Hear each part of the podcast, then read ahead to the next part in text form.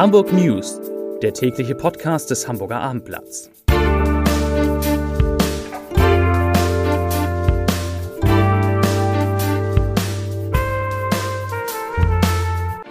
Herzlich willkommen zu einer neuen Podcast-Woche mit dem Hamburger Abendblatt. Mein Name ist Lars Heider und heute geht es um ein neues Förderprogramm für alle Hamburger Schülerinnen und Schüler. Weitere Themen, Hamburg ändert seine Impfstrategie, Forscher kritisieren Maskengebote unter freiem Himmel und Kita-Kinder testen, wie gut sie mit Corona-Tests klarkommen. Dazu gleich mehr. Zunächst aber wie immer die Top 3, die drei meistgelesenen Themen und Texte auf abendblatt.de. Auf Platz 3. Kreis im Norden gibt Impfen ab 60 Jahre frei ohne Termin. Auf Platz 2 Urlaub an Nord- und Ostsee. Diese Regeln erwarten die Gäste. Und auf Platz 1 Hamburg impft alle über 70 und die Kontakte von Schwangeren. Das waren die Top 3 auf abendblatt.de. Es ist eines der umfassendsten Förderprogramme an Schulen, die es je gab. Die rot-grüne Regierung will jeder Hamburger Schülerin und jedem Schüler 80 zusätzliche Unterrichtsstunden anbieten, vor allem um durch die Pandemie bedingte Lernrückstände aufzuholen. Laut einem gemeinsamen Bürgerschaftsantrag der Fraktionen von SPD und Grünen, der dem Armblatt vorliegt, soll das freiwillige und kostenlose Förderprogramm im laufenden und im kommenden Jahr realisiert werden. Umgerechnet auf das Schuljahr erhalten die Schülerinnen und Schüler zwei zusätzliche Unterrichtsstunden pro Woche, um Versäumtes nachzuholen oder den Unterrichtsstoff zu vertiefen. Das klingt doch gut. Der Antrag soll in der Bürgerschaftssitzung am 21. April beraten werden. Führende Aerosolforscher aus Deutschland fordern von der Politik einen Kurswechsel bei den Maßnahmen zur Eindämmung der Corona-Pandemie.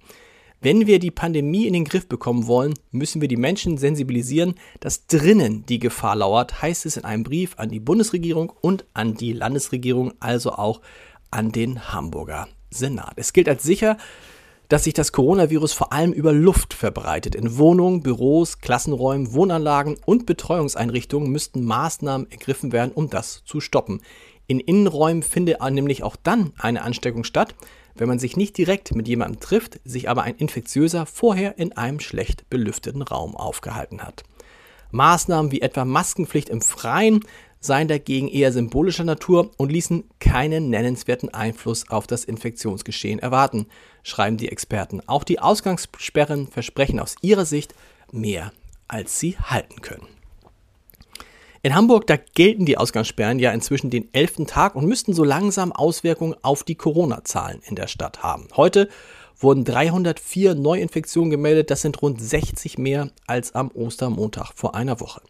Die 7-Tage-Inzidenz steigt damit leicht von 139,9 auf 142,7 Fälle je 100.000 Einwohner. Aber auch die Zahl der Impfungen steigt. Am Sonntag lag sie bei 7.145, also es wurden 7 1045 Menschen neu geimpft.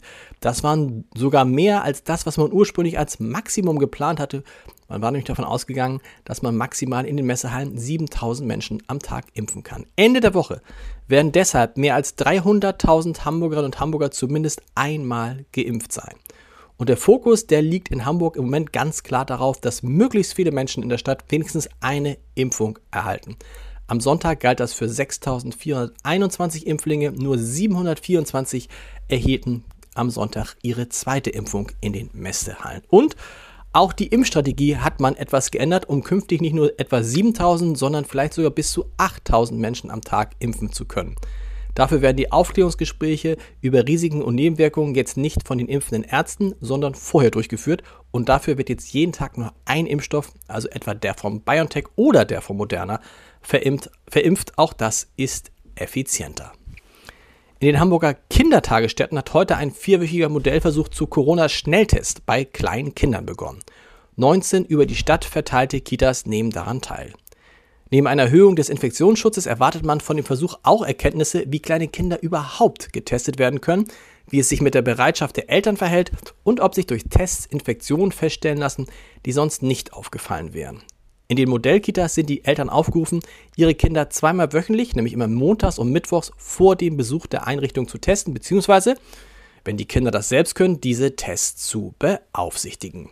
Die Teilnahme ist freiwillig. Pro Kind erhielten die, Kästern, die Eltern zehn kostenlose Testkits. Insgesamt hat die Gesundheitsbehörde für den Modellversuch knapp 37.400 Tests zur Verfügung gestellt.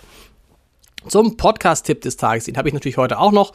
In HSV, wir müssen reden, ist heute der ehemalige Vorstandsvorsitzende Karl Edgar Jarchow zu Gast. Und natürlich geht es um die Frage, ob der HSV den Aufstieg vielleicht zum dritten Mal in Folge in den letzten Partien der laufenden Saison verspielt und was die Quarantäne der Gegner für den Verein bedeuten und wie wichtig es ist, dass der HSV irgendwann mal eine stabile Führung erhält. Das alles hören Sie unter www.abendblatt.de slash podcast. Und morgen schon mal vormerken, morgen Abend um 19 Uhr findet die Hamburger Sportgala statt und da werden Hamburg Sportler und Sportlerinnen des Jahres gekürt und das übertragen wir live auf abendblatt.de ab 19 Uhr morgen. Hamburger Sportgala schon mal vormerken und äh, den nächsten Podcast, den, die nächsten Hamburg News gibt es auch morgen, dann um 17 Uhr. Bis dahin, tschüss.